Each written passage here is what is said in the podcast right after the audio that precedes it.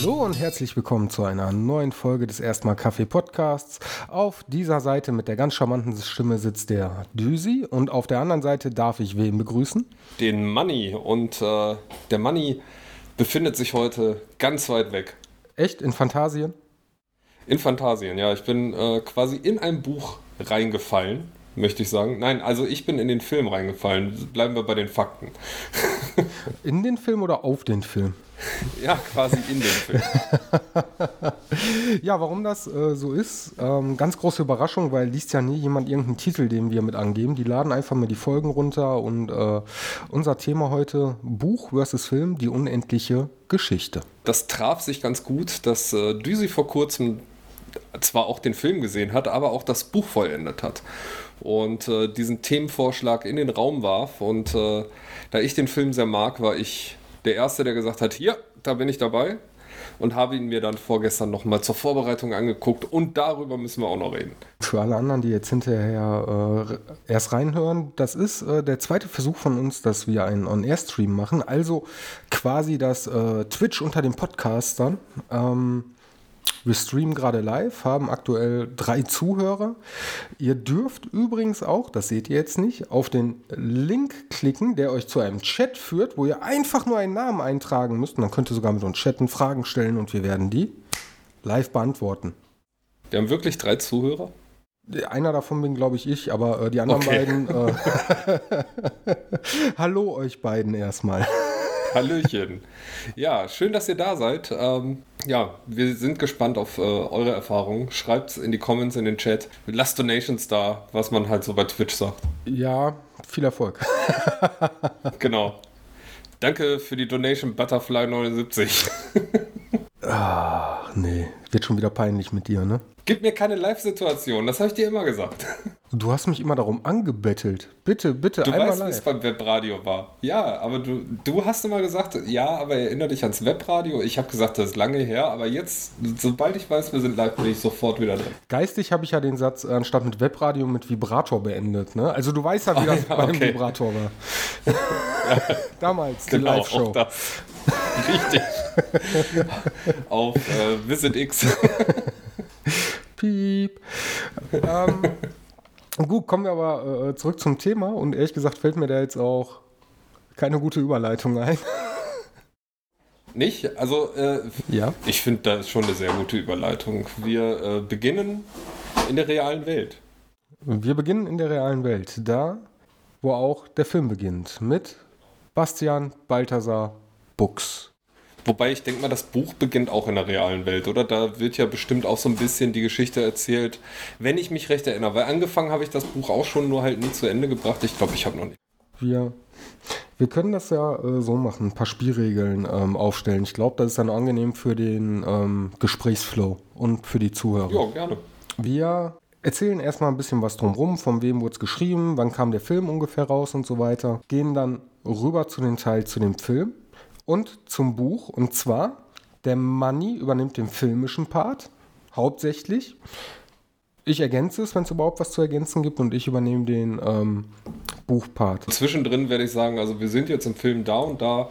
Sag mir, ist im Buch noch mehr passiert? Genau, oder was ist im Buch zwischendrin passiert? Das finde ich sehr gut. Und ähm, so stückeln, äh, arbeiten wir uns dann so gut wie möglich Stück für Stück von Anfang des Films bis Ende des Films und stellenweise darüber hinaus. Ich wollte gerade sagen, und dann wird es richtig Genau, denn wie jeder von uns weiß, ähm, die unendliche Geschichte, die hat nur einen Teil. Dann kam der Ist aber unendlich. Ist aber unendlich. Dann kam der Film, über den keiner spricht und als äh, dritten Teil den Film, den keiner kennt. Richtig. ich kenne ihn wirklich nicht. Nein, ich habe den auch nicht gesehen. Äh, bei mir war das schon raus, als ich gesehen habe, dass der Free Willy-Darsteller den Bastian spielt. Okay. Fuchur, während er äh, über Bastian springt und dann sei frei, Fuchur, sei frei. Genau, während, während Mel Gibson angekettet irgendwo liegt und schreit Freiheit. Ohne Worte. Ja, dann ähm, lass uns mal beginnen. Also generell, das Buch wurde äh, damals geschrieben von Michael Ende. Eigentlich ein ganz berühmter Autor, was mir gar nicht so bewusst war. Nicht? Also, das war mir schon bewusst. Ich meine, der hat äh, unter anderem Jim Knopf und Lukas den Lokomotivführer erfunden und natürlich auch die Wilde 13. Was, Fun Fact, äh, ein Buch war, Dann hat aber der Verlag gesagt, das ist für ein Kinderbuch zu dick und dann hat das wohl in zwei Hälften einfach geteilt. Das Moses-Buch. da ist die Mitte. Genau. Äh, dann natürlich Momo. Und äh, ich hatte auch irgendwann mal ein Buch geschenkt gekriegt, nie gelesen. Äh, als Kind habe ich es aber geschenkt gekriegt. Ähm, der Wunschpunsch. Und vor dem Wunschpunsch kommt noch ein super langes Wort, das ich gerade nicht weiß. Superkalifragilistik, expialigetische Wunschpunsch, so in der Richtung. Den Wunschbrunnen kenne ich tatsächlich nicht. Äh, Lukas, der Lokomotivführer, klar, wer kennt es nicht? Augsburger Puppenkiste. Habe ich tatsächlich ungern gesehen. Bei mir war es immer mehr Schlupp vom grünen, Schlupp vom, doch Schlupp vom grünen Stern hieß er.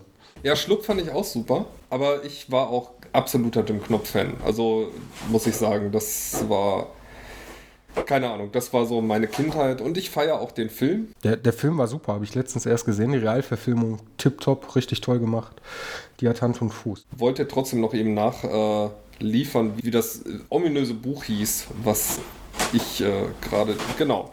Und zwar Der Satan Archäolygen Genial Höllische Wunschwunsch. Gesundheit.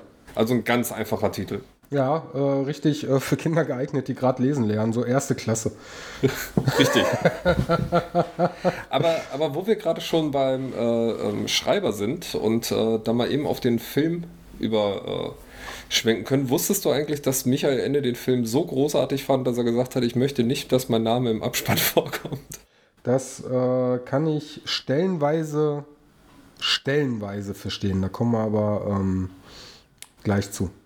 Ja, wobei über den Film kann man auch sagen, ähm, gedreht von einem Deutschen, von äh, Wolfgang Petersen, der vorher äh, unter anderem das Boot gemacht hat. Ich weiß nicht, ob da noch irgendwas zwischenkam. Auf jeden Fall ist er auch für Werke wie Troja oder äh, Poseidon verantwortlich. Also äh, und, und der Sturm. Also er ist, äh, ist ein sehr großer Boote-Verfilmer, aber in die unendliche Geschichte hat er die Boote mal beiseite gelassen. Hm, hat er Teil 2 gedreht? Nee. Okay das, äh, dann, dann, hätte er wahrscheinlich nicht mal mehr der Sturm und Poseidon gedreht, wenn er das getan hätte. Jetzt muss ich auch mal gerade schauen, vielleicht hast du aus dem Hinterkopf das Buch. Also ähm, die erste Auflage des Buches ist äh, 1979 erschienen, also relativ ja. früh und ähm, war damals auch schon relativ schön gemacht. Ähm, und zwar ist es so, das ist auch übrigens in der äh, Neuauflage zum Geburtstag der unendlichen Geschichte so. Ähm, das Buch wird unterteilt zwischen der realen Welt und Fantasien und zwar durch die Schriftfarbe. Ähm, während du in der realen Welt bist, ist die Schriftfarbe rot. In Fantasien ist die Schriftfarbe grün. Und was in Kapitels ähm, hast du eine, eine große. Äh, der erste Anfangsbuchstabe ist verziert, wie man es aus der Bibel oder historischen Werken oder sowas kennt. Jetzt nicht ominös und pompös, aber äh, durchaus schon äh, schön anzusehen und gibt ein so ein besonderes Gefühl auch noch beim Lesen, dass du weißt, wo befinden wir uns jetzt gerade. Ja, und äh, ich kann mich erinnern, äh, es gab früher so in meiner Kindheit, als ich das Buch so das erste Mal gesehen habe, ähm, gab es eine wunderschöne Ausgabe, die auch gerne mal in Schulbibliotheken rumstanden. Und ich meine, das war ein grüner Einband, äh, wo dann natürlich das Aurin drauf zu sehen war. Und wenn man diesen Einband weggenommen hatte, hatte man halt einen, roten Buchumschlag, äh, wo auch wieder das Aurin aufgedruckt war, also so reingestanzt war quasi. Ähm, das ist so die Auflage, die hätte ich wirklich gerne im Regal stehen gehabt. Dann äh, könnte ich dir äh, die neue Auflage empfehlen, denn da ist tatsächlich so, also ähm, dass das Cover ist nicht mehr ganz so schlicht gehalten. Aber wenn du den Umschlag abnimmst, dann hast du tatsächlich äh, äh, äh das rote Buch mit dem Aurin eingestanzt. Also so richtig schön hochwertig und äh, gibt was her. Definitiv. Ist auch Hardcover. Ist, wieder, ist auch ne? Hardcover, ja. Ja. Also auch da zur Unterscheidung, wer es vielleicht nicht weiß, ähm, man hat ja zwei Möglichkeiten, sich Bücher zu holen. Das eine ist äh, ähm, Softcover, das kennt man von Taschenbüchern her, die dann meist auch etwas billiger sind. Und das andere sind Hardcover, also wirklich. Wobei mittlerweile, mittlerweile kannst du auch für ein Taschenbuch, wenn es schlecht läuft, um die 18 Euro zahlen. Das stimmt. Das stimmt. Und äh, bei Hardcover, wenn die neu rauskommen, liegen wir meist so im Bereich zwischen 20 bis 40 Euro, je nachdem, wie dick und wer es geschrieben hat. Ähm, hat aber den Vorteil, dass man, ah, ich finde es persönlich auch schöner, ist schöner zu fühlen. Ist halt hochwertiger und vor allem, es gibt viel mehr her am Schrank. Ansonsten, der Film kam, glaube ich, Ende der 80er raus, wenn ich Mitte, Ende 80er, ne? Oh, Mitte, Mitte 80er. Da, äh, also den habe ich zumindest als äh, Kind gesehen. Dementsprechend äh, muss das auf jeden Fall Mitte, Ende 80er gewesen sein. Aber ich habe den auf Video gesehen. Ich meine, bei mir schwirrt was rum von 84. 84. 84. Ja, ich hätte jetzt 86 gesagt. Cool. Ja, Film von 84 und äh, du hast, glaube ich, in unserem Vorgespräch erwähnt, äh, wurde in den Bavarian Studios gedreht, ne? Ich glaube zumindest, also ich weiß nicht, ob er da gedreht wurde. Was allerdings Fakt ist, ist, dass der in den Bavaria Filmstudios äh, Bavaria später Filmstudios. diese, diese, diese äh, Attraktion war, in der man auf Fuchur reiten konnte. Und wer jetzt von euch ein bisschen jünger ist oder nicht gerade unbedingt aus NRW kommt, ähm, die Barbaria Filmstudios war, waren tatsächlich Filmstudios, die man aber auch begehen konnte, besuchen konnte und ähm, diverse Attraktionen aus, aus Filmausschnitten gesehen hat. Vom das Boot, das man untergehen konnte, bis hin ein äh, Schimanski-Tatort drehen oder halt auf Fuchur reiten. Und ich glaube, heute ist da der Moviepark, ne? Wo früher die Bavaria Filmstudios waren oder die Bavaria Studios waren. Ich glaube, die standen relativ lange leer und ähm, irgendwann hat dann der Moviepark das Gelände aufgekauft und umfunktioniert, wobei halt das Thema Film geblieben ist. Weil man nicht vergessen darf, es gibt auch nach wie vor noch die Bavaria Filmstadt, die, äh, glaube ich, in der Münchener Gegend ansässig ist. Und äh, da war es halt auch früher möglich, auf Fuchur zu reiten. Und wenn ich mir gerade die Bilder angucke, ist es immer noch möglich, aber ach Gott, sieht der traurig aus, der Fuchur.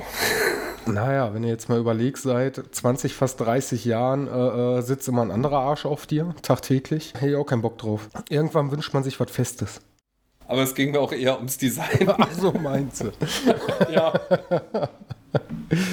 Also ich, ich kann durchaus verstehen, dass man sagt, hey, das ist Fuchur, aber man sollte nicht allzu genau hingucken. Ist der Fuchur aus Teil 3, ja? Weil wir müssen dazu sagen, äh, sowohl Düse als auch ich haben diesen Film auf Blu-ray genossen und äh, ich kann aus heutiger Sicht sagen, das ist die beste Art und Weise, die unendliche Geschichte mittlerweile zu erleben. Das Bild ist gestochen scharf. Es sieht fantastisch aus. Also Phantasien ist schön wie nie. Und äh, das, das war eine richtige Freude, den nochmal zu gucken. Definitiv. Liegt aber auch daran, der Film selbst in HD ist gut gealtert, was aber auch an der ähm, Macher liegt. Ähm, wir haben ja kein CGI oder sonst irgendwas, das war damals gar nicht möglich. Ne, wir haben Puppen. Und die sogar richtig gut und schön gemacht. Und das äh, fängt auch schon an, damit kommen wir jetzt äh, in den, ja, beziehungsweise es fängt nicht damit an, aber Phantasien würde damit anfangen. Kommen wir gleich dazu. Steigen wir mal in den Film ein? Jawohl, steigen wir ein, mal sehen, wo es bei dir beginnt und wo es bei mir beginnt. Gut, bei mir beginnt es äh, natürlich beim Frühstück von Bastian Balthasar Buchs, der äh, augenscheinlich kurz vor der Filmhandlung seine Mutter verloren hat und sein Vater ist, ja, wie es mir stand, ein Workaholic der äh, im Grunde genommen auch sagt, ja, Bastian, das ist jetzt alles zwar doof, auch für mich, aber wir müssen da jetzt durch, also reiß dich am Riemen und äh, hör auf mit deinen Fantasiegedönsen, was du da so machst, dass du irgendwelche Pferde malst. Und Bastian erwidert Einhörner. Was? Ach, nix. Genau. Ja, beziehungsweise, ich glaube, er sagt sogar noch, es sind Einhörner. Ja, und der Vater ignoriert das äh, komplett, ne? Der macht Richtig. Nur so, hm? Genau. Ja, und äh, im nächsten Moment sieht man ihn eigentlich auf dem Weg zur Schule und da ist mir aufgefallen, unser aller Sprache wurde mitversaut durch die unendliche Geschichte, denn so viel wie da geflucht wird in den Anfangsszenen, ist eine reinste Freude. Es ist so, Bastian wird von ähm, drei Klassenkameraden gejagt und das wäre heute, glaube ich, gar nicht mehr denkbar, dass die hinterher rennen, komm her, du Schlappschwanz und hast nicht gesehen. Und ich saß da, ich habe den Film ja mit meinem Kurzen gesehen und denke mir, okay, Sag mal nichts, vielleicht fällt es ihm nicht auf. Schlappschwanz und Scheiße war auch noch mit drin und, und du denkst so, hm, ist mir früher gar nicht aufgefallen. Naja, auf jeden Fall, Bastian rennt von den drei Leuten weg und landet im Laden von, äh, wie heißt denn der gute Mann noch? Konrad Koriander. Ist dir mal aufgefallen, also die, die Charaktere hätte übrigens auch Stan Lee entwickeln können. Ne? Ja.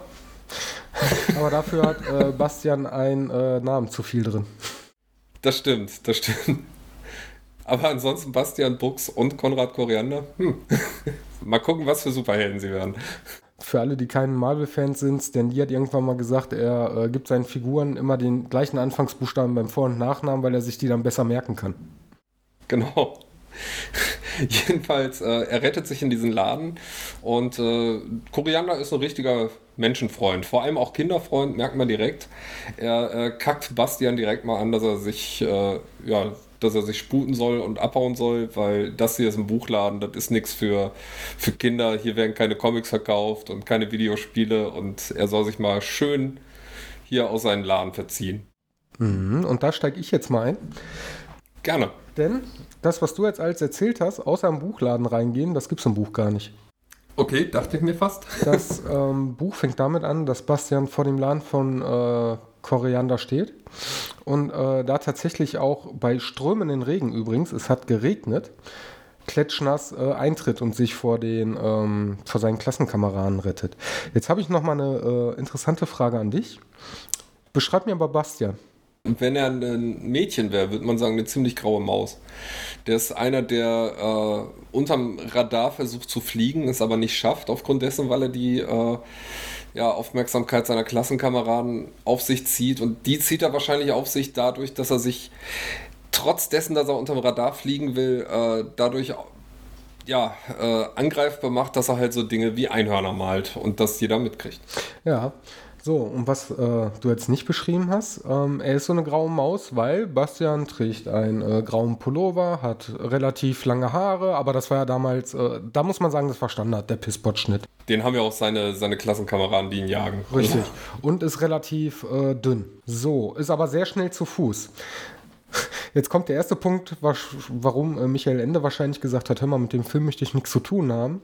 Im Buch wird äh, Bastian beschrieben als kleiner, dicker, total unsportlicher Kerl. Also der ist das komplette Gegenteil. Haben die Filmemacher sich wahrscheinlich gedacht, nee, also entweder würde das zu lustig wirken oder äh, wir wollen halt keine Dicken auf der Leinwand. Kann ja durchaus sein, 80er Jahre, andere Zeiten. Wird wahrscheinlich eine Entscheidung irgendwie gewesen sein von Studio oder der Produktion. Ja, aber dass die dann auch einfach irgendwas vorne dran klatschen. Also einfach, das haben die einfach. Ja, die, die brauchten, ich glaube, die brauchten einfach einen Aufhänger, damit man irgendwie versteht, äh, äh, warum ist Bastian. Obwohl, ich meine, es, es wird nie wieder erwähnt im ganzen Film, dass Bastian jetzt äh, seine Mutter verloren hat. Die könnte genauso gut noch leben, es würde an der Figur Bastian nichts ändern. Ja, ist aber tatsächlich mit ein elementarer äh, Teil im Buch. Und jetzt geht es auch noch weiter. Bastians Vater im Film ähm, relativ, relativ, sag mal schnell, businessmäßig angezogen. Ne? Krawatte, Anzug Hessen nicht gesehen, verlässt das große Haus. Im Buch ist er äh, äh, Zahntechniker, also Zahnmediziner, der hier Prothesen so hergestellt und zwar im Homeoffice. Okay. Im Homeoffice? Ja, der macht das zu Hause, der hat da sein Labor, wo er das Ganze herstellt. Ja, auch nicht schlecht. Ich meine, Homeoffice im Jahr 2021 und auch im Jahr 2020 ein großer Begriff. Ja, es fiel jetzt nicht Homeoffice, das habe ich jetzt mit eingebracht. Nein, natürlich aber, ne? nicht. Nein, aber nee, aber es ist schon interessant. Also, wobei ich auch nie einschätzen konnte, ist es eine Wohnung, ist es ein Haus, ist ein Haus. Wo, wo die jetzt im, ja, ja, im Buch wahrscheinlich, wird es als Haus nee, nee, beschrieben, da nehme ich da an. ist auch ein Haus. Also, ähm, wenn du die Küchenszene okay. genau betrachtest, die wohnen ähm, ebenerdig und äh, die Küche ist schon zu pompös für damalige Verhältnisse für eine Wohnung. Das kann sein, ja. Das kann sein. Auf jeden Fall, äh, was, was mir noch aufgefällt äh, zum Thema sein Vater, der hat äh, sehr ekelhafte Frühstücksgewohnheiten. ja, Dieses rohe Ei mit Orangensaft oder was? Ja. Ja. Widerwärtig. Fand ich als Kind schon ekelhaft. Ja, ist auch nicht besser geworden, ne? ähm, nee. Gut, aber äh, gehen wir mal weiter im Film. Also, äh, Bass, wir können auch ruhig kleinere Sprünge machen. Ich glaube, wenn die Leute den ganzen Film Detail sehen wollen, ich fasse es kurz zusammen. Also Bastian unterhält sich mit Koriander. Äh, Koriander liest gerade ein Buch. Das Buch ist die unendliche Geschichte. Bastian ist interessiert an dem Buch. Er weiß nicht warum. Ähm, aber er ist interessiert. Äh, Koriander kriegt einen Anruf. Bastian schnappt sich das Buch, rennt aus dem Laden. Und da fand ich eine Sache beim Wiedergucken ganz interessant. Hast du das Gefühl gehabt, dass Koriander zu dem Zeitpunkt zufrieden war, dass Bastian das Buch mitgenommen hat? Ja. Ja, ne? Mhm. Das haben die auch mit Absicht so rübergebracht. Im Buch wird das gar nicht so äh, thematisiert. Der schnappt sich zwar auch einfach das Buch, aber der Koriander sagt nichts. Hör mal, hier äh, manche Geschichten so und so und so, bla bla bla. Der unterhält sich halt mit Bastian und er ist am Ende der, der zu Bastian sagt, hm, Schlappschwanz, Schwächling. Hm. okay, also er, er fordert ihn so ein bisschen heraus. Genau, und ähm, im Film haben sie es schon so dargestellt, ja, das ist gut, dass du, du sollst das Buch bekommen, nimm's mit. Genau, richtig. Also das Gefühl hatte ich auch, dass er im Grunde genommen ganz froh war, dass der Anruf kam und auch, dass das Buch dann weg war. Aber wenn man, wenn man weitergeguckt hat, dann weiß man ja auch, dass das eine gute Sache war.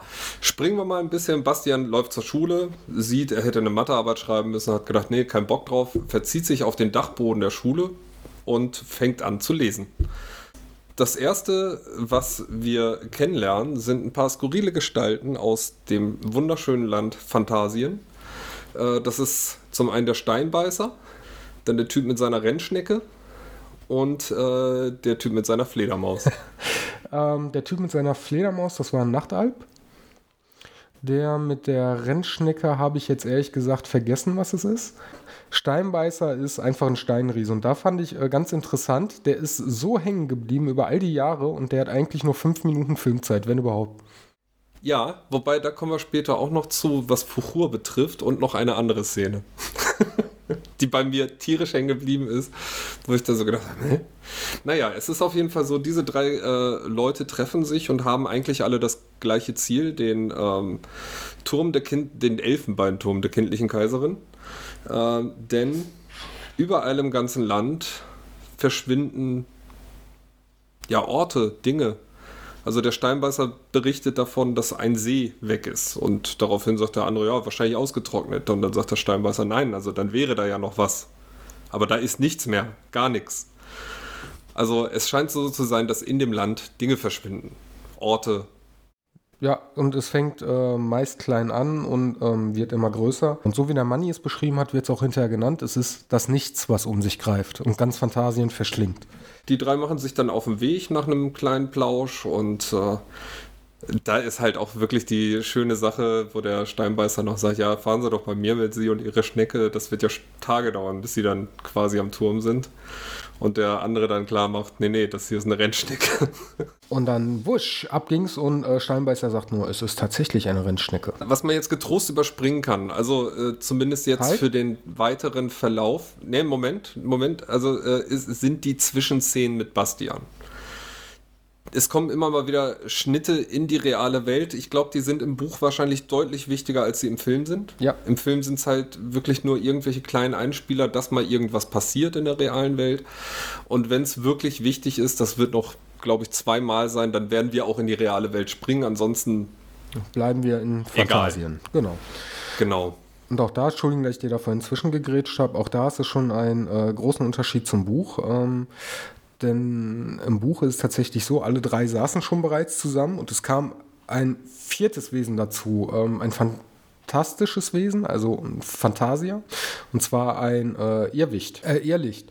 Ja, ich erinnere mich, das habe ich sogar, glaube ich, noch gelesen. Mhm, und ähm, was sie halt verläuft und kommt dazu und die drei, die kennen sich, also die, die, die haben sich zufällig getroffen, schon ein Stück vorher und kommen aber auch nicht wie ein Film, was gleich kommen würde, gleichzeitig hoch, gleichzeitig ähm, an. Und generell auch hier merkt man wieder die, die, die Liebe zum Detail, die der Film eigentlich gar nicht rüberbringen kann, aber es trotzdem gut gemacht hat, wie ich finde, weil einfach viel mehr auf die Wesen eingegangen wird, die sich da versammeln. Ja, also man hat zumindest einen, einen, Eindruck davon und auch in der nächsten Szene, die ja in äh, Elfenbeinturm spielt, was in Fantasien alles für seltsame Wesen rumlaufen diese, diese Menschen mit den großen Köpfen und äh, alle möglichen fantastischen Wesen, die da auftauchen, um die kindliche Kaiserin zu sehen, weil die hat quasi äh, Ahnung davon, wie das nichts aufgehalten werden kann. Denkt man.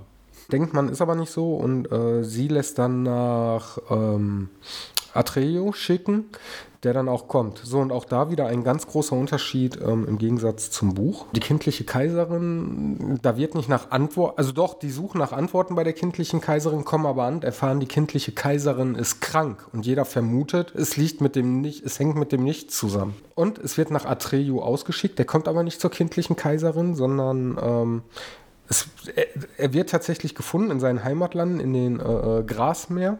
Er sieht zwar aus wie ein normaler Junge, ist aber eigentlich grün. Ja, weil er halt ein, äh, wie, wie heißen die aus den grünen Landen? Krieger aus den grünen Landen genau, oder so, ne? Das sind Krieger ja. aus den grünen Landen und die sind halt grün. Bums.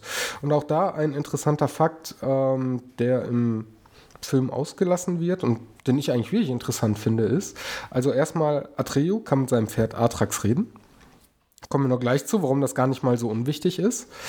Ähm, Atreo heißt äh, von allen, denn Atreo selber ist weise, hat keine Eltern, hat keine, äh, hat keine Eltern, wurde von allen großgezogen und deswegen hieß, wurde ihm der Name Atreo gegeben.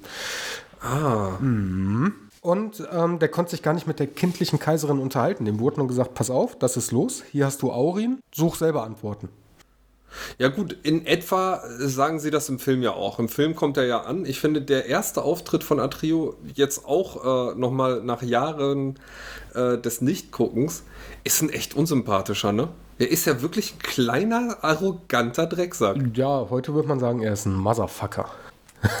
Ja, so ein richtiger also, Badass. alle, ja, ich weiß nicht, also äh, auf, auf jeden Fall arrogant hoch drei, wenn er da ankommt und dann irgendwie, äh, ja, Entschuldigung, was willst du hier? Ja, ihr habt nach mir gerufen. Nee, nee, wir haben nach Atrio, dem Krieger, gerufen. Ja, gibt aber nur einen, bin ich. so quasi. Obwohl, also wer das Buch anders geschrieben, der war auch im Buch sehr selbstbewusst. Das muss ich jetzt mal, ähm, das muss ich Ja, er ist ja auch nicht unsympathisch dabei. Also das, das kann man ja nicht sagen. Er sagt ja durchaus auch, ja gut, dann gehe ich halt los und guck mal, was ich tun kann. Mhm. Ähm, aber trotzdem so, der, das erste Auftreten, da habe ich so, ja Mensch, das ist ja interessant. Übrigens, kleiner Fun Fact, ähm, der wird, kennst du noch die Fernsehserie Ich heirate eine Familie? So eine ZDF-Vorabendserie? Aber lang, lang ist her. Der mittlere Sohn von denen, der spricht Atrio und das hört man sowas von raus. Okay. Äh, das muss ich dir jetzt äh, ungehört glauben, quasi. Ist wirklich so. Also, äh, wenn man, wenn man gerade nicht hinguckt, ich habe, äh, wie man ja auf Facebook lesen konnte, nebenher auch Wäsche zusammengelegt und wenn man einfach nur mal hingelauscht hat, dann hat man so gedacht, ja, ja, das ist der. Und dann habe ich gegoogelt, ja, ja, das ist der. Boah, das Schlimme ist, seitdem wir hier irgendwann mal diese Folge mit äh, Synchronsprecher gemacht haben, ich achte da immer viel mehr drauf und mir fällt mittlerweile auch viel mehr auf, ey, die Stimme kennst du, ist doch von dem, dem. Das ist total schrecklich. Ich habe äh, vor kurzem, oh, wir schweifen ab, habe ich auf YouTube irgendein Video gesehen, ähm, wo man auch mal die Gesichter zu den Synchronstimmen teilweise sieht. Und das ist so strange, wie manche von denen aussehen, wo du so denkst, hätte ich nicht gedacht. Das ist wie mit den Telefonsex-Hotlines früher, ne?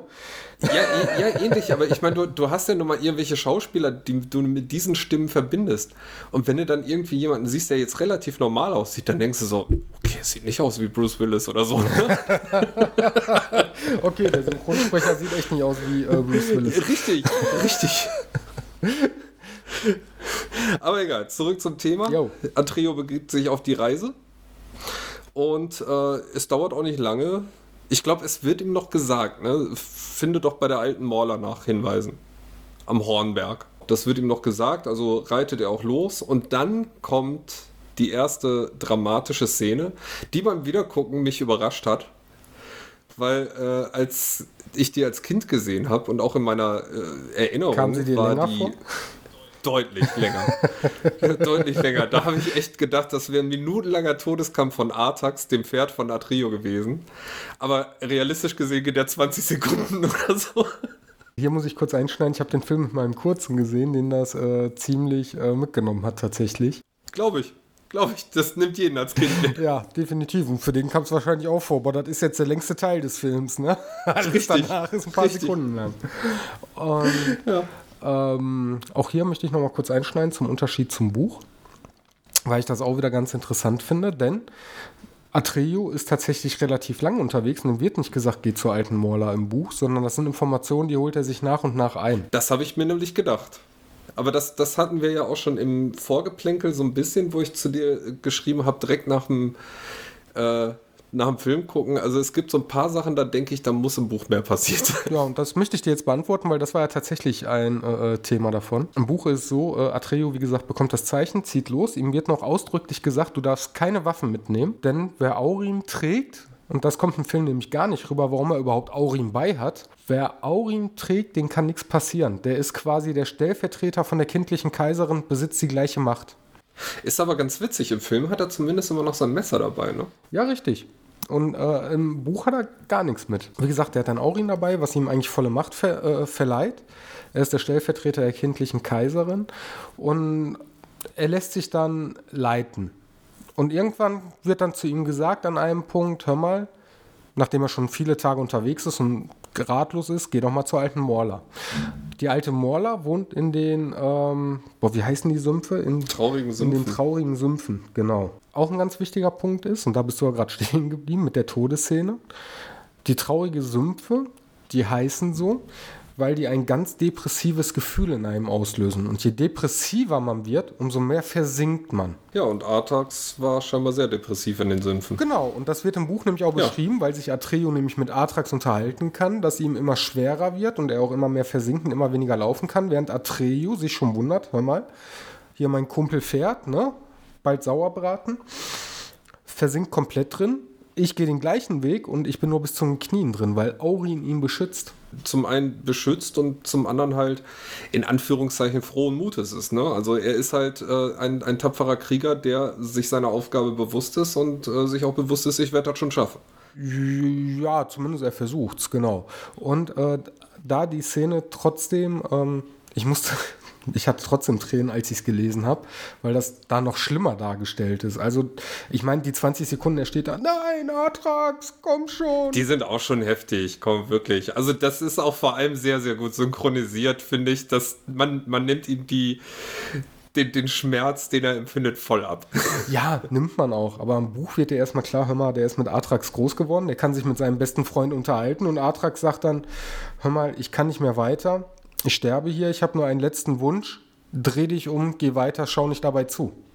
Im Film, was macht Atreyu? Ach, ich setze mich jetzt mal hier bequem auf den Felsen und äh, guck mal, wie der Gaul da äh, absüppelt. Ja, das ist auch eine fiese Szene, wenn, wenn dann der Schnitt kommt. Obwohl sie das äh, echt gut gemacht haben. Also ich nehme ja wirklich mal an, dass die da ein echtes Pferd damals noch verwendet haben. Und den Schnitt haben sie wirklich gut gemacht. Also man sieht gerade noch Artax Kopf über dem Moor und der nächste Schnitt ist halt ein, ein äh, Moor, aus dem ein paar Luftblasen hochsteigen. Boah, aber das hätten die sich echt kneifen können. Das ist, glaube ich, das Gemeine, dieses Blub, weißt du, so, keine Ahnung. Der, alles, der, ist, alles ist gemein an diesen 20 Sekunden. Alles ey, ich meine, der ist da jetzt nicht in Spinat versunken oder so, weißt du, was ich meine? Ja, Wir ja. wissen, der ist da abgesoffen. Da müssen die noch Richtig. so, so blub, so nach Motto, boah, guck mal, jetzt hat er noch ein letztes Mal Luft geholt. Ach ja, fiese Szene. Aber äh, wir treffen dann auch auf die uralte Morla. Und das ist eine Schildkröte, die auch sehr, sehr depressiv ist, finde ich. Die alte Morla lebt seit über 1000 Jahren alleine in den äh, traurigen Sümpfen. Ist auch kein Wunder, jeder, der dahin will, säuft irgendwie ab. Also die hat sich seit Ewigkeiten mit keinem mehr außer sich unterhalten. Und deswegen hat sie auch eine gespaltene Persönlichkeit und spricht über sich selbst äh, im Wir. Ich finde das auch so schön hier von wegen, äh, wenn Atrio zu ihr sagt, äh, ja Morla, äh, wenn wir nichts tun, dann sterben wir alle. Und sie sagt, ach sterben, das wäre doch mal was. Ja. Oder wo sie dann niest zwei, dreimal und dann, was hast du denn? Ich bin allergisch gegen Jugend. Richtig. Äh, das ist, das ist auch schon eine echt schöne Szene, muss man sagen. Ja, und äh, er ist dann aber auch pfiffig genug zu schalten, hör mal, wenn doch eh alles egal ist, dann kannst du mir jetzt auch verraten. Morla sagt ihm im Film, ja, du musst zum Orakel, ne? Du musst zum Orakel, äh, wirst aber nicht hinkommen, ist viele, viele Tage weit weg. Am, am genau, 10.000 Kilometer, wie wir irgendwann erfahren. Also eigentlich relativ schnell. Und auch da, ähm, im Buch heißt es am Rand von Phantasien, was auch noch eine wichtige Rolle spielen wird. Was ja auch Sinn macht. Theoretisch gesehen stelle ich mir Phantasien schon so ein bisschen vor wie die Scheibenwelt von Terry Pratchett. Also es gibt einen Rand es ist keine runde Welt, sagen wir es so. Ja, ich muss ein bisschen vorgreifen. Es ist tatsächlich so, und das wird im Buch hinterher klar, ähm, und ist auch wichtig für die Reise. Phantasien hat kein Ende. Denn Phantasien ist so grenzenlos wie die Fantasie der Menschen. Ah, okay, okay, okay. Ja, verstehe. Und deswegen gibt es jetzt einen Rand, weil das nicht sich ausbreitet. Die Aussage war halt, am Rand von Phantasien, Atreo sucht den Rand, findet aber halt auf anderem Weg ähm, zum Orakel. Ja, ich erinnere mich, die Orakel-Szene, die fand ich immer schon ein bisschen schwierig, wenn ihm gesagt wird, dass er nicht der Auserwählte ist. Ah nee, warte, anderer Film. Obwohl Morpheus so darauf gehofft hat. genau, Atreo hat die rote Pille genommen. Genau.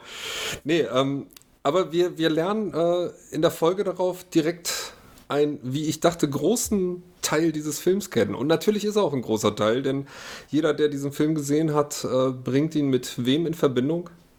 Fuhur! Richtig. Und auch da äh, sind wir mal realistisch. Fuchur kommt, glaube ich, circa fünfmal vor in dem Film. Ja, aber. Der kommt gar nicht so oft wie, vor. Wie beim Steinbeißer. Das ist halt so eine sympathische Richtig. Figur, die brennt sich einfach ein. Ja. Ne? Ist wirklich so. Das, das ist mir dieses Mal so aufgefallen. So, so viel mit Fuchur hat er gar nicht zu tun. Aber es wird uns zumindest äh, die Illusion erschaffen, dass Fuchur ihn Atrio quasi bewusstlos mitgenommen hat. Und mal eben knapp 10.000 Kilometer geflogen ist, also 9.900 und ein paar zerquetschte, ähm, um ja, ihn nah ans Orakel zu bringen. Finde ich aber auch super. Also, äh, ich, ich habe das mal übertragen auf Herr der Ringe. Stell dir mal vor, Frodo wäre irgendwie losgegangen mit den Gefährten und an dem Punkt, wo Boromir stirbt oder so, wären die Vögel gekommen und hätten die ein bisschen am Mordor geflogen. So, und ja, ohne Worte. Und jetzt, um äh, äh, nicht zu viel zu verraten, auch da wieder eine wunderschöne Stelle, äh, wo du wieder merkst, warum Michael Ende sich vom Film distanziert. Ähm, Im Buch war es tatsächlich andersrum. Ähm, also erstmal, Fuchur hat ähm, im Film ja den, den, den Atreo aus dem Sumpf gerettet. Atreo war schon Kilometer und Tage weit vom Sumpf entfernt, ähm, als er Fuchur gerettet hat. Und äh, Atreo hat quasi sich und Fuchur in der Nähe des Orakels gebracht. Durch einen kleinen gemeinen Trick. Ich möchte jetzt äh, nicht zu viel verraten, aber äh, es war genau andersrum.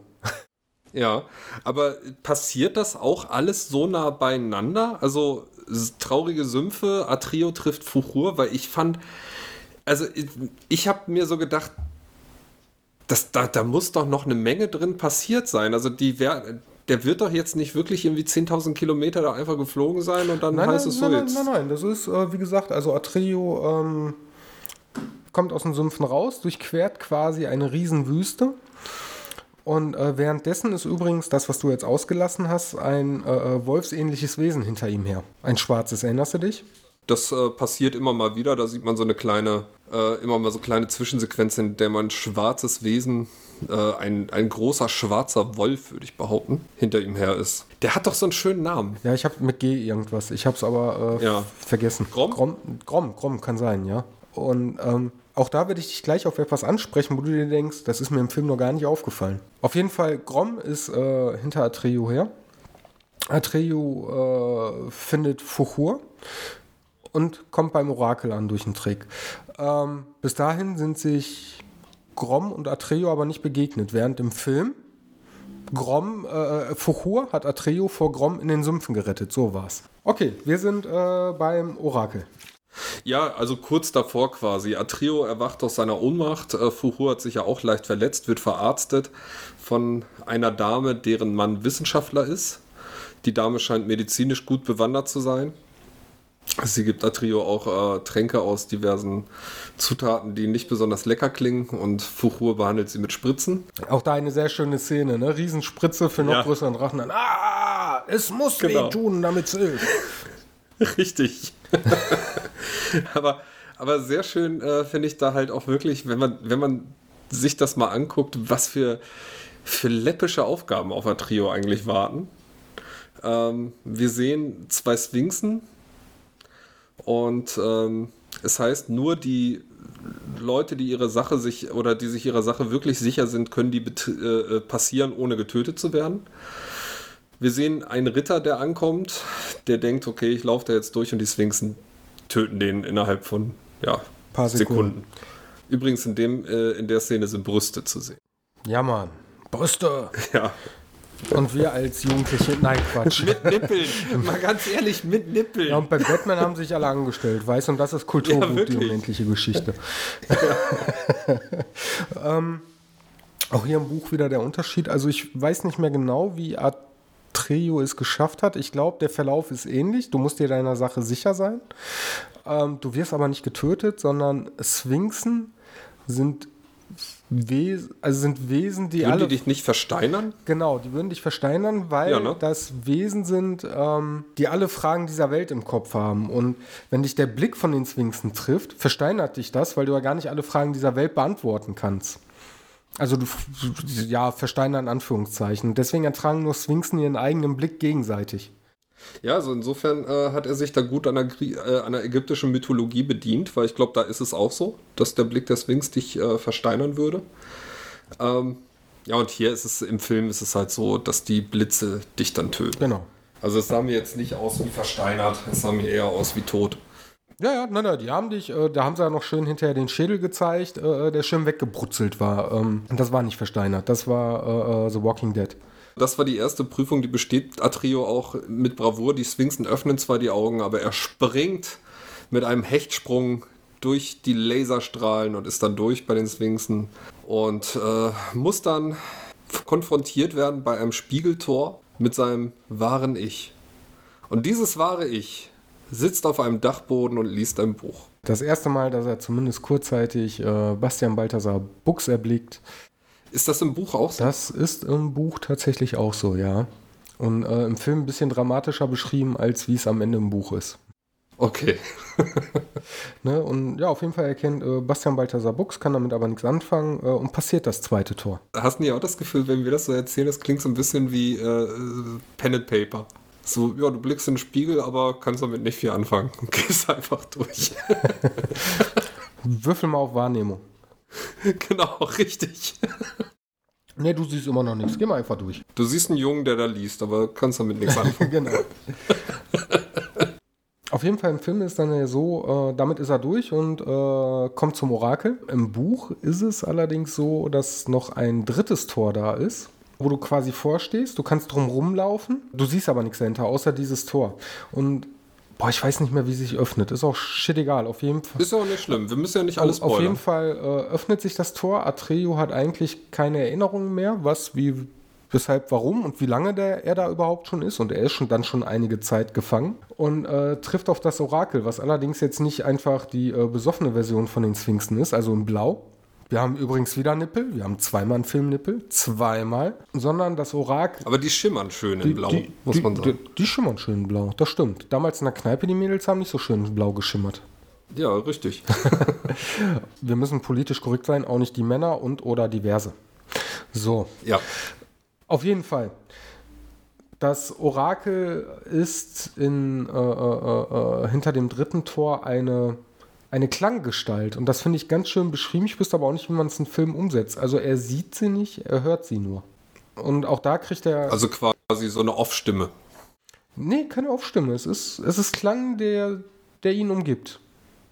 Okay, Also, ja, da- okay, da- gut, das hätte man schwer, hätte man schwer Ja, verfilmen. da muss man wirklich äh, das Buch gelesen haben. So wie sie es gelöst haben, verstehe ich irgendwo. Ähm, schade ist, dass sie halt ein Tor komplett weggelassen haben. Was dann dazu kommt, ist, ähm, wir erfahren dann, wie Phantasien gerettet werden kann. Ist eigentlich relativ einfach. Es heißt so, äh, die kindliche Kaiserin braucht einfach einen neuen Namen. Und äh, dann sagt Atrio, ja, ist ja kein Ding. Dann gebe ich ihr halt einen neuen Namen und dann sagt das Orakel, ja, nee, muss von einem Menschenkind sein. Auch da im Buch ein bisschen schöner beschrieben. Ähm, es muss ein neuer Name sein und ähm, Fantasia können sich keine neuen Namen ausdenken, weil sie halt einfach eine Geschichte sind. Also sie besitzen selber keine Fantasie, sondern sind Wesen aus Fantasie. Was auch Sinn macht. Weil wenn du in einer Welt leben würdest, in der alles möglich ist, bräuchtest du keine Fantasie.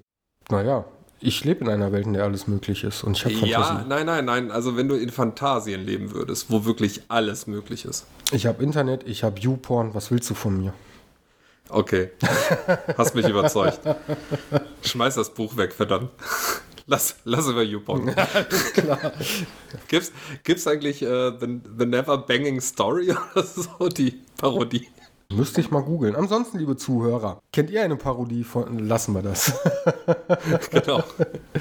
Das behandeln wir in einem anderen Podcast. Ähm, ja, auf jeden Fall, Atrio macht sich äh, auf den Rückweg. Nee, nee. Jetzt äh, stellt er sich erstmal dem Groben, ne? Wem stellt er sich? Er dem, dem Nichts. Ach, ähm, ja. Kommt da jetzt, der Kampf. Ja, die fliegen übers Meer. Ähm, Atreo wird, äh, ist verloren gegangen. Fuchur sucht ihn und Atreo stellt sich Grom. Eigentlich ganz schön. A ist das Ganze im Buch ein bisschen weiter ausgeschrieben, wieso, weshalb äh, Atreo verloren ging. Ja, hier ist er einfach nur runtergefallen. Da ist er einfach nur also. runtergefallen. Und die Stadt, die in Ruinen liegt, die ist im Buch keine Ruine. Die ist im Buch, sag mal schnell, die ist im Buch eine richtige Stadt. Und zwar befindet er sich quasi auf der dunklen Seite der, äh, äh, äh von Phantasien, wo die ganzen bösen äh, Wesen wohnen. Und die Stadt, die heißt auch irgendwie Spooky irgendwas. Das ist ja wie bei South Park mit Fantasieland, äh, wo es ja. hinter, der, hinter der Grenze die ganzen Monster gibt. Ja, genau. Und die Stadt, die ist dann eigentlich auch nur leer, äh, weil das nichts, und das hat Atreo übrigens mitbekommen, wäre dabei selber fast draufgegangen, weil das nichts die ganzen Stadtbewohner verschlungen hat. Denn das Nichts hat eine hypnotische Wirkung auf einen ähm, und zieht dich quasi an. Nur Atreo nicht, weil er ja das Aurin hat. Ja, weil er dadurch geschützt wird. Also im Film ist es auf jeden Fall so, sie kämpfen gegeneinander. Äh, er erklärt, also das Nichts erklärt auch noch äh, ein bisschen, warum es so toll ist, wenn alles verschwindet und und und.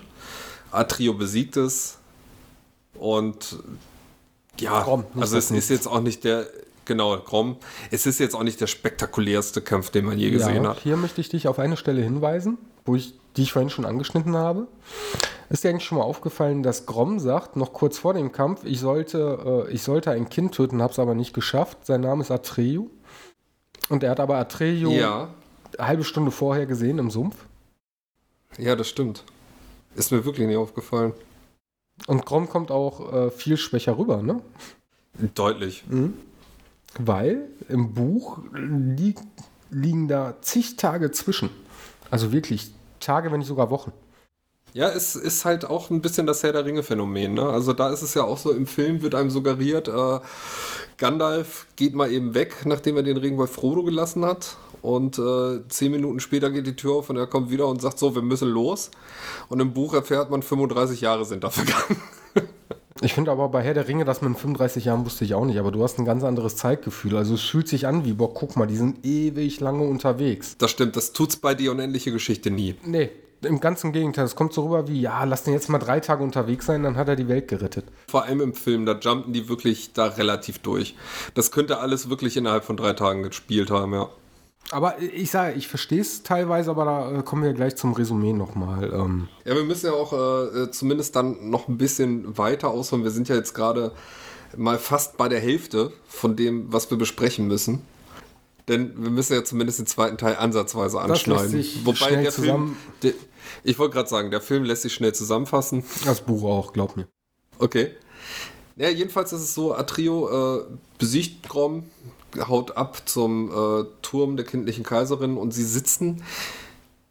Ja, im Grunde genommen, das, das finde ich aber eine geile Szene. Äh, du siehst den, den Elfenbeinturm, der eigentlich nur noch auf so einer Scheibe steht und nichts mehr drumrum ist, außer hier und da ein paar äh, Felsgesteine und wenn die aneinander ähm, aneinanderschlagen, zündet jemand ein Feuerzeug an, was nicht angeht. Ja, so ein bisschen Star Wars muss ich mal dran denken, ne? Ja, aber deutlich schlimmer. Also die, die Effekte, das ist das Einzige, was wirklich schlecht gealtert ist in dem Film, finde ich. Das, das stimmt. Ähm, übrigens, Elfenbeinturm äh, ist tatsächlich die Mitte von Phantasien. Also äh, das Zentrum von Phantasien ist das Letzte, was äh, noch übrig ist. Genau, und wir, wir sehen auf jeden Fall Atrio und die kindliche Kaiserin und äh, um sie herum tobt eigentlich ein Sturm, ne? Ja. Weil jetzt äh, ist es halt so, dass alles kurz vor knapp ist. Es ist fünf vor zwölf, eigentlich schon ja fast eine Minute nach zwölf, wenn man so sagen will. Und äh, die kindliche Kaiserin versucht mit Bastian Kontakt aufzunehmen. Und äh, das ist mein absoluter Hassdialog im Film. Das merkt man äh, kaum. Der äh, äh, äh Manni hat schon immer ganz liebevoll gesagt: äh, Mondenkind! Schnauze, Bastian. Was? Nein, aber es ist eigentlich, es ist eigentlich noch schlimmer. Also es ist, ich, das, da fasse ich ja nur in, in zwei Wörtern zusammen, was, was diese ganze Szene ausmacht. Wenn die kindliche Kaiserin am Flehen ist, äh, weiß ich nicht, also, äh, ich meine, gut, man hält ihr ja so gesehen fast eine Knarre an den Kopf, ne? Hier von wegen, ja, Mensch, erschieß mich nicht, erschieß mich nicht. So nach der Art, so fleht sie. Und Bastian die ganze Zeit am Rumschreien ist, aber sie kann doch nicht mich meinen. Wie soll ich das denn machen? Ich bin doch nur Bastian Bastian, was soll ich denn tun? Ich kann doch nichts tun. Und so, wo du denkst, mein Gott, jetzt schrei endlich den Namen und schrei was anderes als Mondenkind.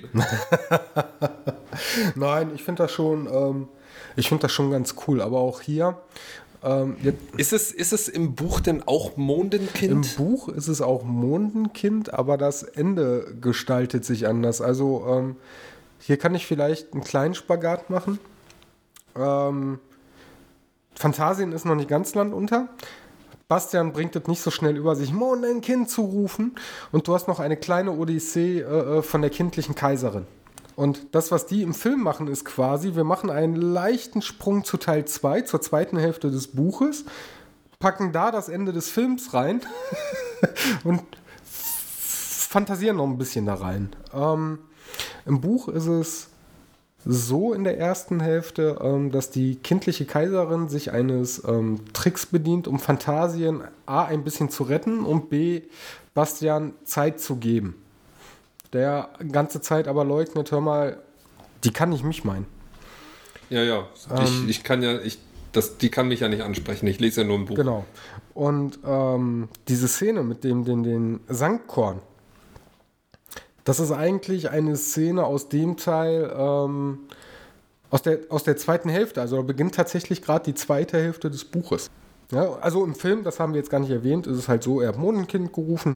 Und sitzt deiner kindlichen Kaiserin gegenüber in einem dunklen Raum.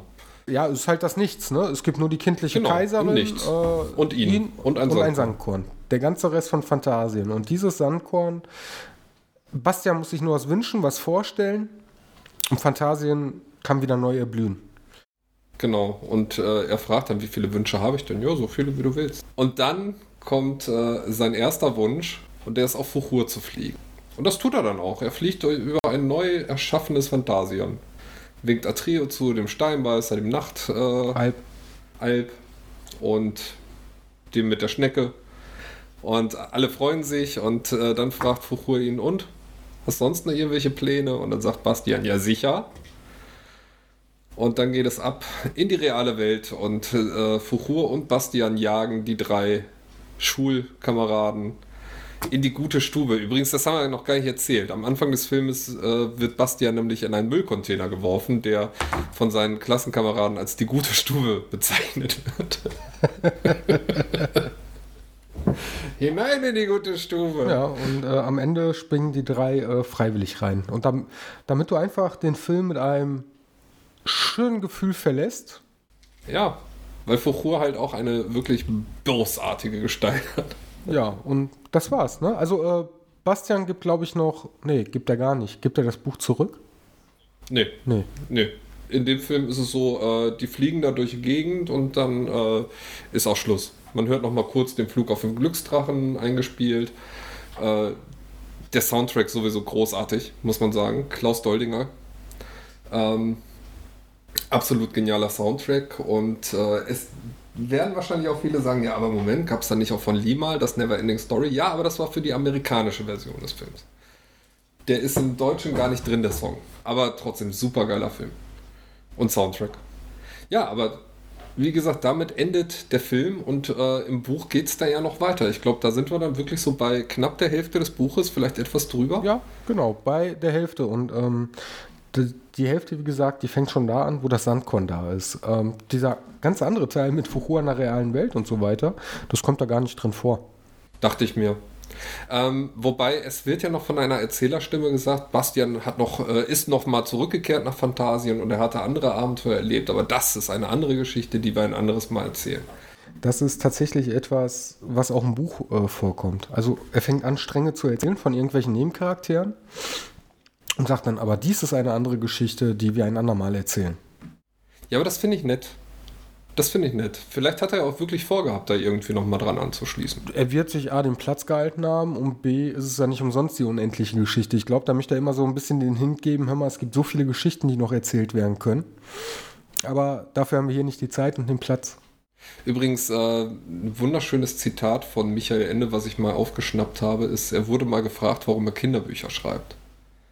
Dann hat er gesagt, ich schreibe keine Kinderbücher, ich schreibe Bücher für Menschen. Das ist echt schön. Was ich aber auch verstehen kann. Also das Buch, ähm, mal abgesehen, dass wenig Bilder da sind, Aber es ist sowohl für Kinder als auch, ich habe es jetzt das erste Mal mit 35 gelesen. Ich finde es wunderschön und es hat sich zumindest die erste Hälfte in mein Herz geschlichen als eins meiner Lieblingsbücher. Mhm, definitiv. Es liest sich auch einfach ähm, toll. Die Sprache, die ist manchmal ein bisschen ähm, altbacken. Das merkst du, wenn Sebastian irgendwo im Schneidersitz oder ähnliches sitzt. Dann ist es nicht der Schneidersitz, sondern der Türkensitz. Ähm, also so ein paar Begriffe, aber das ist jetzt nichts, wo andere sagen würden, das schneiden wir jetzt raus, da pff, drauf geschissen. Ich wollte gerade sagen, dass da noch keiner auf die Idee gekommen ist zu sagen, also das äh, können wir so nicht mehr drin lassen. Ist ja schon fast ein Wunder. Ja, aber das ist eine andere Geschichte, auf die wir ein andermal ja. eingehen. Definitiv. Wobei ich glaube, ich bin jetzt echt kurz davor, mir das Buch zu bestellen beim örtlichen Buchhändler. Ja, cool. Ich äh, warte, ich mache einen Influencer-Link fertig. Auch für alle anderen, die jetzt vielleicht angefixt sind. Ähm, kauft es euch. Aber machen wir noch kurz ähm, einen Abschnitt einmal rüber zum zweiten Teil. Ja, äh, soll ich kurz den Film zusammenfassen? Fass du mal kurz den Film zusammen, ich fasse auch äh, kurz das Buch zusammen. Ja, also zweite Teil scheiße. das war sehr, sehr äh, äh, knapp zusammengefasst. Ich äh, habe zur Düse gesagt im Vorfeld, ich werde mal gucken, wenn ich rankomme, werde ich den zweiten auch nochmal gucken. Ähm, ich bin nicht rangekommen, ich habe den Wikipedia-Artikel gelesen und war froh, dass ich ihn nicht nochmal gucken musste, weil hier haben wir es mit Bastian zu tun und ich werde jetzt nicht über den Schauspieler lästern, weil der schon verstorben ist.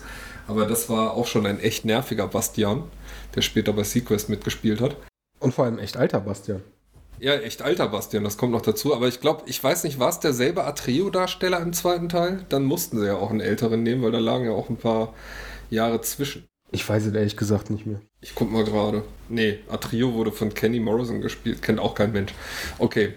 Ähm, aber es war ein alter Bastian und der Bastian hatte neue Schwierigkeiten in der realen Welt, weil er wollte in ein Schwimmteam, hat sich aber nicht getraut sein Vater fand das alles total dumm wieder, dass der nicht mal die Traute hat, irgendwie ins Schwimmteam zu kommen. Bastian geht wieder mal zu Koriander, holt sich das Buch, weil er gerufen wird.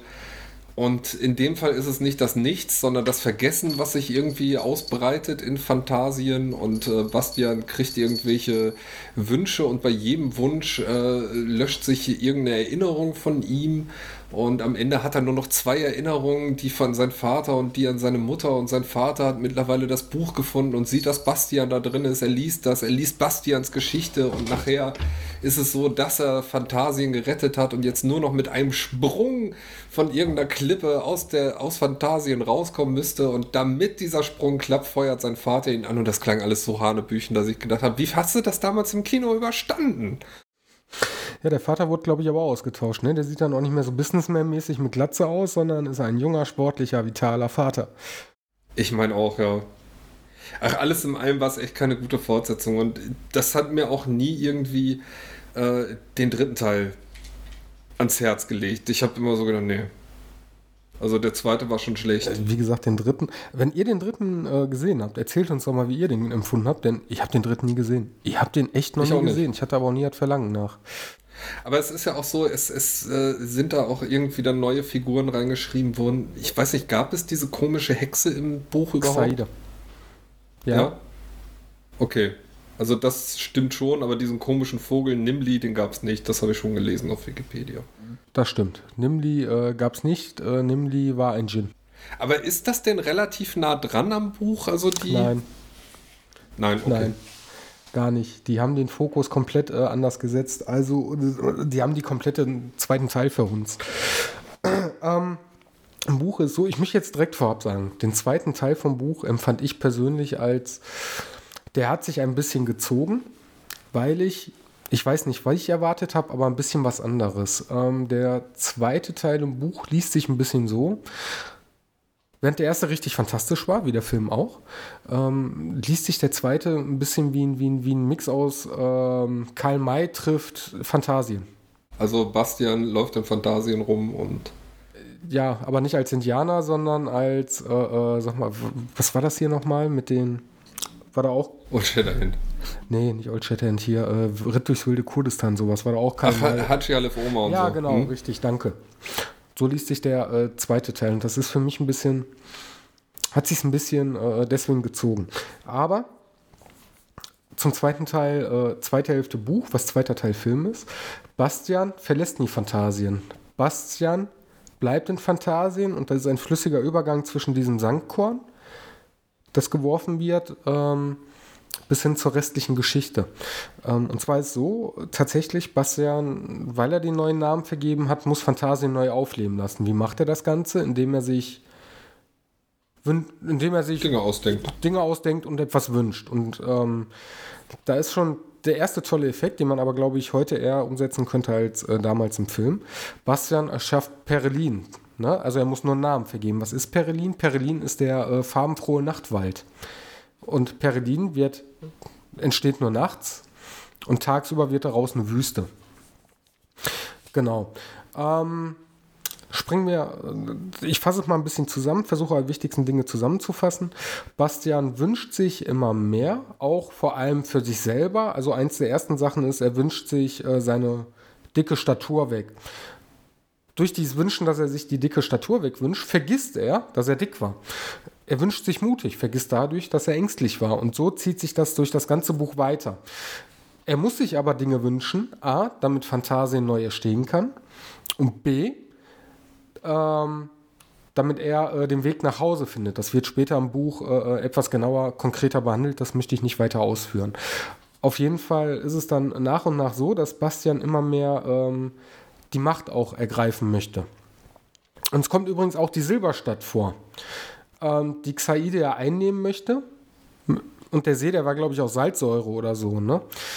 Irgendwie sowas. Ja. Im Buch ist es keine Salzsäure, sondern sind das einfach Tränen vor Wesen. Und ähm, Bastian lernt da noch ganz viele Mitabenteurer kennen, bla bla bla.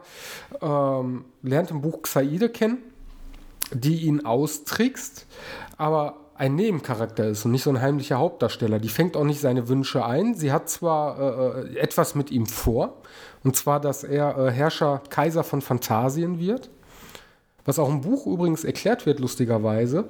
Es ist normal, je weniger du dich erinnerst, und Bastian ist nicht der Erste, der in Phantasien ist und das Ganze durchmacht, sondern das muss immer und immer wieder geschehen, deswegen auch die unendliche Geschichte. ist ja wie beim Matrix. Ja, so ungefähr. Und ähm, wo war ich stehen geblieben? Genau. Dadurch, dass er immer weniger weiß, ist es normal, dass ihm irgendwann der Wunsch kommt, ich möchte ähm, Kaiser werden. Und die kindliche Kaiserin hält ihn nicht auf. Im zweiten Teil des Buches, und das finde ich auch eine interessante Information, die nämlich den ersten Teil des Films komplett hinüber macht. Du begegnest der kindlichen Kaiserin nie zweimal, was eigentlich ein inniger Wunsch von Bastian ist. Der hat sich komplett in die verliebt, und, äh, aber man begegnet ihr nie zweimal. Deswegen konnte Atreo zum Beispiel eigentlich auch nicht mehr der kindlichen Kaiserin begegnen, was er ja im Film gemacht hat. Also zu Anfang hätte er ihr nicht begegnen dürfen, nur zum Ende nicht. Ja, Bastian versucht die Macht an sich zu reißen, ähm, schafft es aber nicht. Es gibt sogar einen epischen Kampf im Phantasien mit vielen Toten. Okay. Mhm. Atreo möchte. Klingt aber ganz gut. Atreo, ja, Atreo, gegen Ende hin wird es auch wieder besser, aber dieser Weg bis dahin, der ist mir einfach zu, zieht sich ein bisschen, weil ähm, du halt ein sehr. Bastian wird in der Geschichte immer arroganter und arroganter, weil er sich immer mehr Kraft wünscht, immer mehr Macht, immer mehr dies, immer mehr das und er verliert sich selber dabei. Ja, aber das ist wahrscheinlich äh, auch wirklich das, was, was Michael Ende da zeigen wollte. Dass, äh ja, er löst es auch am Ende auf, warum das so ist und dass das eigentlich ganz normal ist. Und, und das finde ich auch einen interessanten Fakt, es schaffen nicht alle aus äh, Phantasien wieder raus, die es reingeschafft haben. Und wenn du irgendwann keine Erinnerung mehr hast, dann bleibst du in Phantasien und ähm, du findest den Weg auch nie wieder raus. Das wollten die im Film ja auch so, äh, also in dem zweiten Teil ja auch so irgendwie umsetzen, dass er ja seine Erinnerung komplett verliert und dann auch nicht mehr weiß, wer er ist, wo er herkommt, bla bla bla. Aber sie haben es halt scheiße umgesetzt. Sie haben es komplett anders umgesetzt, weil, wie gesagt, Xaida ist gar nicht so äh, äh, präsent. Und ähm, Bastian muss quasi seinen innigsten Wunsch finden und seine letzte Erinnerung äh, aufgeben, damit er wieder nach Hause kommt. Aber ich möchte jetzt auch nicht weiter darauf eingehen. Es ist, wie gesagt, der ganze Konzept ist richtig rund, richtig schön. Mir hat nur dieser zweite Teil nicht so gefallen, weil ich mehr Fantasien erwartet habe und weniger äh, Fantasien trifft äh, äh, Karl May. Ja. ja, wobei, also wie gesagt, ich muss wirklich sagen, du hast mir Lust drauf gemacht, das Buch zu lesen. Hast auch, ich meine, natürlich hast du jetzt ein bisschen was verraten, aber du hast nicht so viel gespoilert, als dass es für mich nicht noch interessant sein könnte. Ähm, ist ja auch klar, das Buch hat wie viele Seiten. 300 bis 400. Ja, also insofern, äh, die fasst man ja nicht mal eben so zusammen, dass man irgendwie alles erzählen könnte. Ähm, ich finde, es, es klingt auf jeden Fall äh, nach einem deutlich besseren zweiten Teil, als das Kino uns gegeben hat. Definitiv. Das war aber von Anfang an klar. Ähm, aber ich glaube, es ist. Ich, ich glaube, ich kann es auch wirklich mit, mit Herr der Ringe wieder vergleichen. Also auch da finde ich, äh, war die Gefährten als auch Film, sowohl als auch Buch, ähm, der schönste Teil. Wir hatten ja schon mal ein äh, Buch versus Film, wo wir uns allerdings nicht an einem Film festgehakt haben, so wie jetzt, sondern ähm, durchgehangelt haben. Ja, aber ich meine, jetzt reden wir über die unendliche Geschichte. Wie viele, wie viele Geschichten sollen wir denn durchnehmen, wenn wir eine unendliche haben? Ja, aber hallo. Ja, aber auch da wird halt das Buch erklärt, haben wir ja vorhin auch schon angedeutet, warum es halt einfach die unendliche Geschichte ist. Ne? Ähm, und du hast auch ein paar schöne Plot-Twists. Nichtsdestotrotz, ja der erste Teil, auch wenn der Film sich unterscheidet, ich verstehe warum. Du hättest, glaube ich, wie es so häufig mit Büchern ist, vieles hättest du gar nicht wiedergeben können. Du hast ja nur mal nur Zeit X und damals war Standard anderthalb Stunden. Da gab es nicht wirklich viel mit Überlänge. Ne, und viel mehr hat er auch nicht. Ich glaube, der ist wirklich, äh, ich glaube, der ist 100, ja, also etwas über eineinhalb Stunden. Ich glaube, zehn Minuten mehr und fünf Minuten davon sind Abspann. Nichtsdestotrotz ist der Film ist der Film gut gemacht und gibt die Geschichte gut wieder, aber du merkst halt mehr als erwachsener Fernseh, als erwachsener Zuschauer als als Kind, irgendwie fehlen mir da Dinge. Ja, das wollte ich, das habe ich ja gesagt. Äh, du hast irgendwann das Gefühl, das ging zu schnell jetzt. Wenn du dann das Buch gelesen hast, verstehst du es auch. Und also ich kann es auch wirklich nur ans Herz legen. Holt euch das Buch. Es ist eine tolle Geschichte, die Lücken schließt. Selbst wenn ihr den Film nicht gesehen habt, egal, es ist eine Geschichte, die sich wirklich lohnt, gelesen zu werden. Also sowas ist etwas, wo ich mir auch denke, boah, das Buch kann ich mir in drei Jahren wieder schnappen, weil ich sonst nicht habe. Wobei auch der Film, also äh, nach wie vor, wenn ihr, den, wenn ihr den früher schon gesehen habt, werdet ihr ihn immer noch lieben.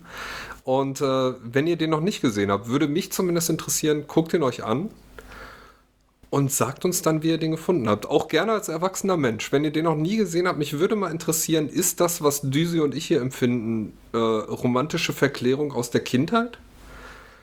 Oder ist der wirklich noch gut schaubar? Wird es wirklich Leute geben in unserem Alter, oder ein bisschen älter, die den Film nicht gesehen haben, meinst du? Bestimmt, kann ich mir vorstellen. Also ich habe schon Leute kennengelernt, die hatten äh, im Jahr 2015, obwohl die über 30 waren, die äh, hier die Zurück in die Zukunft Filme noch nicht gesehen. Warum sollte es das bei der unendlichen Geschichte nicht auch geben? Weil es die unendliche Geschichte ist. Ja. Nein, aber ich meine, äh, die müssen ja auch nicht unbedingt in unserem Alter sein. Die können auch meinetwegen äh, wenn ihr 20, zwischen 20 und 30 seid, dann äh, seid ihr eigentlich zu alt oder, oder zu jung dafür gewesen, dass ihr den Film gesehen habt, als er rauskam oder noch angesagt war. Vielleicht holt ihr ihn mal nach und sagt dann, kann man sich den angucken oder ist es eher Schrott? Das ist kein Schrott, ich wehre mich dagegen. Aber Nein. Egal.